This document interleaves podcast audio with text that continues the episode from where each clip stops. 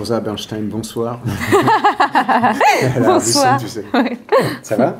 Ça va et toi? Ben ouais, ça va. Bienvenue euh, au podcast des entêtés. Merci. Euh, tu pourrais te présenter pour les gens qui ne te connaissent pas? Euh, Oui, volontiers.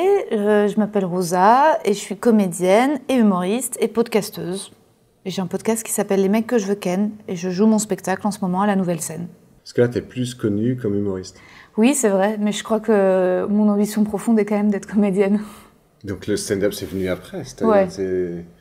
C'est pas, une, pas une fin, en fait, c'est un moyen Non, c'est une fin, parce que le stand-up, ça m'a vraiment, au contraire, sauvé de mes ambitions de comédienne, qui, je pense, sont pas très saines. Mais euh, donc c'est très cool. Pas mais c'est-à-dire quoi? Bah, C'est pas très sain de vouloir être comédien quand même. C'est comme faire une espèce de rêve de, petite fille et puis de s'y accrocher à l'âge adulte alors que si t'es quelqu'un de normal, hein, tu, tu, tu, tu, veux pas être comédienne. tu vois, c'est un peu débile quand même. en fait, t'es arrivée à, comment à l'humour? Il y a quelques années, j'étais dans une troupe d'impro et j'avais des des copains qui voulaient se lancer dans le stand-up et je les avais accompagnés à un plateau, les regarder. J'avais trouvé ça effrayant. Et, euh, et il n'y avait pas de meufs et il n'y avait pas de blancs. Et je m'étais dit, bon, bah, ils sont super forts, mais en fait, euh, personne ne s'intéressera à ce que j'ai à dire, quoi. Mhm. Donc, euh, et puis, il y a 3-4 ans, tout d'un coup, j'ai eu l'impression que je voyais, je voyais plein de choses différentes. Je sais pas, il y avait une porte qui s'est ouverte et puis je et puis j'ai tenté, je suis montée sur scène pour voir. Euh, j'avais développé un projet de moyen métrage et je me, qui se montait pas financièrement. Mmh. Et c'était que des, des, commissions ou des chaînes qui disaient non. Et j'en avais marre que ce soit le responsable de la région Rhône-Alpes qui me mmh. fasse un avis. Donc je voulais que ce soit les gens, quoi. Donc je me suis dit au moins avec le stand-up, c'est oui ou non de la part des gens et c'est pas une, euh, tu vois. Ouais, c'est direct. Voilà. Mmh. J'étais fan de Louis C.K. et de la série Louis, mais pour moi c'était tellement du génie que justement je me disais bon bah c'est comme quand j'avais lu Balzac au collège, je me disais bah je serai jamais écrivaine quoi. Mhm. Et en fait euh, en décembre 2017, je suis allée voir le spectacle d'un humoriste et j'ai trouvé ça pas mal mais pas ouf et je me suis dit ah bon bah peut-être alors. Bah, depuis euh, j'ai l'impression que toi tu es la warrior du stand-up. Ouais. Non mais c'est vrai. En fait t'as pas eu de pont. Non. Personne t'a fait de pont d'or. Euh, ça c'est clair. Et ça se ressent. Tu as, une espèce de rage quand même en toi. Une énergie qui, qui, paraît, alors juste, parfois excessive, clivante. Tu as tout ça en fait en toi, quoi. Ouais, ouais, ouais. C'est vrai que c'est. Je pense qu'il y a des gens à qui le, comment dire, les choses arrivent un peu par grâce. Et euh, tu vois, si tu penses au parcours de Marina Rollman, par exemple, de la petite loge à Inter à la Cigale, il y a quelque chose de, de très fluide et de très gracieux dans mm. et je pense que et je pense que moi c'était plus euh, c'était pas ça c'est vraiment en mode prends mon tract quoi tu vois si, si ma salle euh, était pleine mm-hmm. sans que j'ai absolument pas à communiquer ni rien j'irais vivre sur l'île aux moines et je passerais mes journées avec des faisans à me caresser le visage avec du mimosa, tu vois. Ah et on m'entendrait plus, quoi. Et tu viendrais jouer ton spectacle. Et je viendrais jouer mon spectacle, puis je repartirais, je prendrais la petite navette de Port-Blanc jusqu'à l'île aux moines et tu vois, je vivrais là-bas, quoi. Et tu crois qu'au fond de toi, tu parviendrais à te priver de... Parce que j'ai vu dans une interview que tu disais que tu avais passé un confinement seul, un mm. peu difficile, le premier, mm. et que tu vivais du like, en fait. Que tu publiais, et que ça, que ça a un peu décollé pour toi, d'ailleurs, c'était chouette. Ouais. Mais que tu, tu tu te nourrissais des likes parce que tu n'avais pas l'amour, euh, pas de gens avec toi, quoi. Ouais, mais c'est parce que j'ai pas d'enfants, tu vois. Ah oui, donc tu te verrais avec un contexte familial, quoi. Ouais, ouais, je me hmm. verrais pas seule sur l'île. Idéalement avec ma petite famille. Et, euh, et, oui, je pense que si jamais, tu vois, j'avais un copain, mais d'ailleurs, je le vois bien, hein. dès que je suis amoureuse ou que je suis un peu en couple, je m'investis tellement là-dedans que d'ailleurs j'ai un peu même la flemme de tout le reste. Là, je pense que les likes, les vidéos, euh, parfois concrètement, c'est aussi parce que, tu sais, j'ai pas de copains à qui écrire euh, c'était cool ou pas. tu te penses quoi. Grave. Ouais, franchement, ouais. Maintenant, je fais une newsletter. Ouais. C'est quoi C'est une newsletter de toi? C'est une newsletter des auditeurs du podcast que j'envoie genre ah euh, après avoir sorti un épisode où je raconte quelques petits euh, secrets de machin, où je raconte ma life quoi. D'accord. C'est presque un blog, mais t'envoies quoi. Exactement. Ouais, ouais, c'est ça. Et euh, là, pour le moment, il y en a une centaine, mais ils sont. Donc oui, non, c'est sûr que c'est une source d'amour, ouais. Ta psy, elle en dit quoi de tout ce que tu fais là? C'est quoi le. Ouais, c'est un psy. Ouais, c'est un homme. souvent. C'est quoi le pas le défaut, mais ton truc inavouable? Ton psy te dit tu es ça et ça tu peux pas le dire aux, gens. est-ce que tu es stratège? Est-ce qu'il est n'y a pas des trucs qui sont pas forcément avouables, tu vois, que toi bah, tu bien sais sûr. Non, mais alors par exemple, tu vois, j'essaye de rester quand même positive sur les réseaux sociaux. Alors qu'au fond, je suis super violente euh, dans, euh, envers moi-même ou parfois euh, dans les jugements que je Je veux dire, il y a quand même un truc qui reste quand même léger, tu vois. C'est pas toute la part de vérité. Mhm. T'imagines si, sinon ce serait ce serait, ce serait horrible, quoi. Mais euh, donc non, il y a, y a, des choses que, il y a plein de choses que je modifie, que je transforme. Il y a une, de toute façon, il y a une mise en scène, c'est clair. Je suis pas, tu vois, hmm. complètement naïve. J'essaye de mettre en scène euh, toujours euh, pour que ce soit rigolo ou rendre léger un truc beaucoup plus dark, tu vois. Ça te soulage d'une manière la création, de manière générale Ouais, ouais, carrément. Je... l'écriture de livres, ça m'a beaucoup, beaucoup, beaucoup Beaucoup aidé, ouais. Et, euh, et l'écriture euh, aussi, et le spectacle, je trouve ça formidable. Parfois, je trouve que le stand-up et les plateaux, ça, ça crée des névroses que tu n'aurais pas. Ah ouais? Bah, le fait d'être euh, à côté d'autres gens, d'être en compétition, de passer les uns après les autres, de se comparer, tu vois, mm. c'est déjà un truc justement dont je souffrais en tant que comédienne avec les castings, de voir qui a mm. été prise et pas moi. Tu doutes beaucoup de toi, de manière générale? Ah ouais, ouais, ouais. Encore plus avec les plateaux et surtout quand je bide, quoi. Ensuite, euh, c'est catastrophique, quoi. Je me dis, mais... Ah ouais, tu remets tout en question. Euh. Ah ouais, ouais. Je, me dis, mais bah, tais-toi maintenant, à présent. Tu vois ah, Tu t'en veux parfois euh, Ah ouais. trop bah. parler ou quoi? Dis des choses que tu n'aurais pas dû dire, ne pas avoir mis de filtre, être trop cash Ouais, bah, disons que les plateaux, quand même, tu vois, je, je, je me dis, là, hier, par exemple, j'ai fait un plateau où il y avait 25 personne, c'était capté. Je suis la seule à avoir bidé quand même.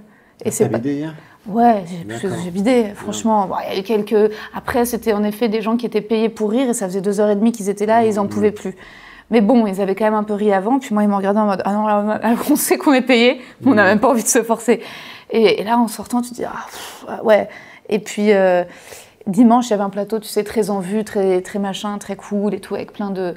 Et euh, ça a été, mais sur la fin, j'ai un peu fait un, mon, fin de set a un peu fait por.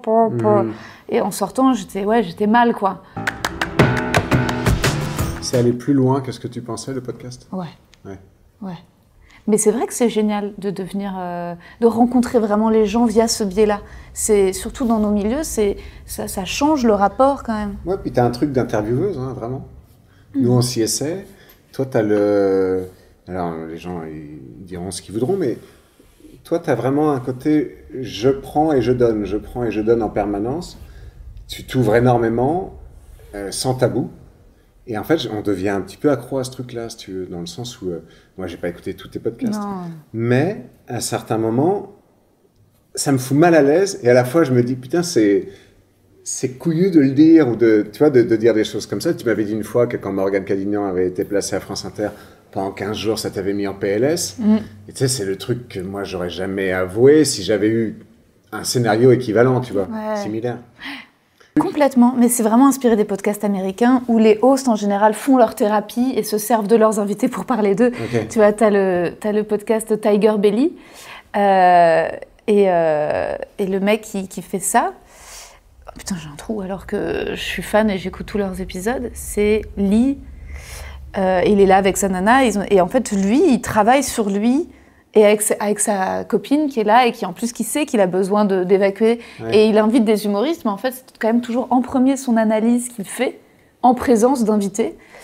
Et, euh, après, euh, sur le truc de la jalousie, c'est Whitney Cummings que j'avais vu qui invite Nikki Glazer et en fait elles essayaient de, débriefer sur leurs sentiments de jalousie et des moments où elles se mettaient l'une l'autre en sourdine parce qu'elles se sentaient acculées par euh, oh elle a fait ça et pas moi et je trouvais qu'il y avait une, sincérité en fait et aussi chez les humoristes américains et que je trouvais ça hyper inspirant en fait. Je trouve que moi ça me permettait d'aller mieux et je me suis dit, si je le fais, peut-être que quand même, et en effet, en général, tu vois, je reçois aussi, je parle des, castings et de la déception, pas mal de d'acteurs qui me mmh. disent euh, ah bah je suis un jeune acteur et résultat j'ai raté et, je pense que c'était plus euh, c'est quand même plutôt le but c'est de décomplexer aussi euh, sur sur l'échec ou sur tu vois tu avais un autre projet aussi un moment de podcast qui était des actrices anonymes ouais. comme ça. ça tu l'as fait ça ou? Et là, je ne l'ai pas fait, j'en ai parlé à un pote qui m'a dit ah non, c'est anxiogène. Euh, l'idée, c'était de, de, de, faire en sorte qu'il n'y ait pas le. de rendre la voix pas identifiable et d'avoir des femmes qui parlent de toutes les situations, euh, enfin des comédiennes qui parlent de toutes les situations de harcèlement qu'elles ont pu subir. Mais c'est quand même périlleux aujourd'hui de, faire ça. Ça a encore en France évidemment mhm. énormément de conséquences. Et donc je voulais faire un truc là-dessus. Puis on m'a dit c'est pas marrant. Il y a eu des choses quand même qui sont sorties. Il y en a un peu, mais pas, tu vois, il y a encore. Dans le podcast quand même, il y a eu des témoignages. T'as vécu toi des situations comme ça? 10 000. Et en fait, mais, mais c'était des trucs où, où moi, quand j'étais actrice, je me disais ah c'est chiant. Et puis en fait, après tout, j'étais genre, ah ouais, mais pourquoi, euh, tu vois, euh, pourquoi ce prof de théâtre, euh, quand j'avais 18 piges, m'a absolument insisté pour que je montre mes seins, mhm. alors que, tu vois, dans le spectacle, alors que ça n'avait aucun sens. Tu vois, c'est des trucs... En fait, ce qui était chiant est devenu inacceptable après MeToo. Bah, après MeToo, tu te dirais aujourd'hui, ah, maintenant, je... je peut-être que j'oserais plus dire non, ou je me dis, ou je verrais, ou tu vois, ce, des, des situations de euh, ça tu vois, je me suis souvenu récemment, euh, bah, justement, d'un réalisateur qui, mon premier court métrage que j'avais écrit, je savais pas si je voulais le réaliser. Il m'a dit ah mais je vais le réaliser. C'était un grand réalisateur américain. Et résultat, euh, moi je pensais que c'était professionnel, tu vois. Et, pendant des mois, il était un peu à Los Angeles, il était toujours torse nu sur Skype, mais je me disais bon bah c'est parce qu'il fait chaud là-bas quoi. mais je me disais ah, j'ai de la chance, disons qu'il s'intéresse à moi, qu'il suive mon travail, puis vraiment il m'encourageait et tout. Puis je me disais quand même faut pas être parano, tu vois aussi. Et puis ça a duré des mois et au final on s'est retrouvés à Londres chez des amis et, puis le matin où on je sais, il devait arriver, il est rentré dans ma chambre quand je dormais et m'a caressé le pied. Moi, je me suis réveillée dans un truc, je dormais quoi. Et puis ensuite, euh, je suis descendue en bas et j'avais quand même conscience que c'était un peu. Euh, puis la journée, on devait avoir une réunion de boulot et je me disais, quand même, je trouve ça bizarre. Puis le soir, il y a eu un dîner, et puis bon, il était peut-être un peu bourré, et puis je suis allée aux toilettes, puis il faut s'efforcer pour rentrer dans les toilettes. Et là, j'ai appelé mon ex-copain, je lui ai dit, en fait, je crois que ce réel, je le sens pas trop, quoi. Il m'a dit, ah mais non, mais casse-toi tout de suite, en fait. Il dit, en fait, là, il m'a dit, il veut te baiser, tu vois. Et ensuite, j'en ai parlé aux gens le lendemain, ils m'ont dit, ah ouais, mais il sort d'un divorce, le pauvre, tu vois, mais c'est un homme de la soixantaine. Et moi, j'avais l'impression de, lui avoir donné aucun signal, et, je pensais vraiment que ça pouvait être... C'est juste que maintenant, je vois que ça, c'est des trucs où aujourd'hui, euh, bah, je me dis, c'est des mini-trucs, c'est pas des viols. En fait, j'ai envie de dire, on s'en fout. Mm. Mais, euh, mais quand même ça serait chouette qu'un mec à qui tu donnes aucun signal et avec lequel tu es hyper sérieuse et auquel tu confies un projet, mhm. de, de, de, pas. Euh, tu vois. Euh, moi, j'ai baisé plein de fois avec des collaborateurs, mais justement, j'ai toujours été euh, montré qu'il y avait une opportunité. Là, je me dis comment, à quel moment tu peux vraiment essayer de faire ça alors que tu qu'il n'y a eu aucun. aucune, tu vois? Il y, a des moments où ça t'a potentiellement dégoûté de l'envie de devenir comédienne, justement? Où tu te dis, ah, c'est trop, enfin, j'ai pas à subir ça Bah ouais, grave. Euh, mais c'était surtout des remarques, moi, sur mon poids qui me déprimaient.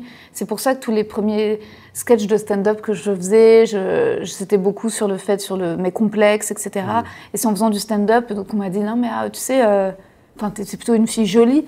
Mais comme en tant que comédienne, j'étais catégorisée comme la bonne pote grosse, vraiment, je rigole pas. J'avais intégré ça, quoi. J'avais intégré ça et je trouvais ça violent, de, tu vois, l'angoisse d'arriver en essayage, euh, qu'on dise Ah merde, tu fais un 38-40, bah il n'y a que du 36, euh, tu vois, c'est pas possible. Et le, truc de Bah c'est pas professionnel en fait. Ah oui. Parce que les costumières, ça les saoule, les machins, et, que, et que si tu fais pas un 36, bah c'est que ça fait chier, quoi. Et t'es pas dedans, quoi. T'es pas dedans, quoi, puis t'es pas sérieuse. Et le féminisme, là, dans ton spectacle, c'est un truc qui, était euh, dès le départ euh, dans le cahier des charges ou c'est venu naturellement. Pas du tout, en fait. C'est pas une militante, en fait, euh, à travers ton spectacle, ou si tu aspires à l'être bah, On m'a dit que je l'étais, et résultat, j'en suis devenue. Mais en fait, moi, au départ, je parlais de, tu vois, d'envie ou de frustration. Et on m'a dit, mais c'est hyper féministe déjà, tu mhm. vois, de dire de vouloir jouir, d'expliquer de, comment. Mhm. De... Et donc j'étais genre, ah cool. Après, je, je, me méfie beaucoup de la notion de militantisme, quel qu'il soit. Je sais pas, je suis de gauche, mais j'ai envie que le spectacle, a priori, on, quand même, on le comprend. Mais euh, je veux pas que ce soit un meeting, ni euh, pour quelques. Voilà. Mhm. Donc je me dis, il faut trouver cet endroit quand même un peu d'amoralité humoristique, sinon c'est un peu. Mais. Euh, mais avec euh, voilà aussi des convictions, euh, oui, féministes et de gauche. Mais je voulais pas ensuite, tu vois, que ce soit non plus un. Un plaidoyer? Ouais. Et d'ailleurs, on m'a dit aussi, il y a des féministes qui trouvent pas du tout mon spectacle féministe, justement, qui trouvent que c'est réactionnaire de parler des complexes parce que aujourd'hui c'est l'empowerment, le body positive, tu vois, et puis, et puis le spectacle est peut-être hétérogenré, genré, tu vois, je dis beaucoup le mot, tu vois, par rapport à toute la charte de ce qu'il faudrait pour que mon spectacle soit woke, euh, j'ai encore du boulot. Mais j'essaye de, justement, parfois, j'essaye de me dire, ah tiens, euh, qu'est-ce qui pourrait être euh, une blague à la fois woke et beauf? C'est un peu toute la façon que j'ai d'écrire en ce moment. Je me dis, ah, tiens, bah, comment mélanger ces deux trucs, quoi? C'est bien ça. Tu peux inventer le terme woke. woke Woke Ah ouais, woke tu fais un, je fais du bokisme. duo avec Benjamin Tranier. Tu fais Ah oui. Et tu. Euh, Blanche Gardin, c'est pareil, elle est décriée chez les féministes. Ouais, ouais, ce qui est fou. C'est terrible quand même. Déjà, c'est fou toujours de s'en prendre à des femmes quand même. Surtout quand tu as des femmes qui révolutionnent le stand-up. Et, euh, et puis, euh, c'est un manque d'humour, quoi. Parce que, je veux dire, en fait, en faisant des blagues là-dessus, elle a une parole là-dessus. Et quand même, Blanche Gardin, sa parole est tellement libératrice sur le fait d'être une femme de 40 ans qui finalement n'a pas d'enfant. Et enfin, je veux dire, elle, est, elle est tellement loin, euh, justement, dans le fait de, de certains schémas, d'assumer une parole, qu'elle fait, elle a beaucoup, beaucoup, enfin, elle est hyper importante, quoi. Mm. De lui dire que sur, sur MeToo, machin, c'était pas suffisamment. Euh, mais en fait, parfois, la parole bien n'est pas la parole drôle. C'est même très difficile dans un spectacle de dire, euh, d'avoir une parole écologiste. Alors, tu peux trouver quelques blagues, j'en ai une blague à un moment, mais mais en fait, euh, sinon, euh, ça fait vite donneur de leçons, quoi. Mm. Et comme le but, c'est un peu de, je trouve, d'aller. Ça reste du divertissement, quoi. Ouais, et puis la part d'ombre, en fait, justement, moi, j'ai, moi, je dis pas, je suis pas dans un spectacle pour dire que j'ai raison. Je suis mm. là au contraire pour dire j'ai tort sur tout. Vous savez mieux que moi. Donc si je commence à dire, enfin, tu vois, mm. c'est, vraiment très délicat, quoi. Euh, oui, la planète brûle, bon, oui. C'est un peu comme quand on aborde ce, ce genre de sujet dans un podcast. Ça devient toujours un bah peu. Ouais, tu vois, la, légèreté, bah l'humour. Euh, oui, surtout que tu as tout. un peu à la trappe. Quoi. Oui, tu as, peur de, de, jamais être assez. Voilà, c'est pas. Ouais. Bon, après, il y en a qui le font euh, super bien, tu vois, c'est vrai que. Mais euh, bon, ouais, je, je, je, trouve ça plus agréable, moi, de, de voir des gens qui ont des problèmes que des gens qui ont résolu leurs problèmes ou qui savent mieux, tu vois. Je pense que c'est pas. En podcast aussi, ouais, même. Merci Rosa. Bah merci Alexis, Alexis, Alexis. tu vois, c'est simple chez nous. Hein. Ouais.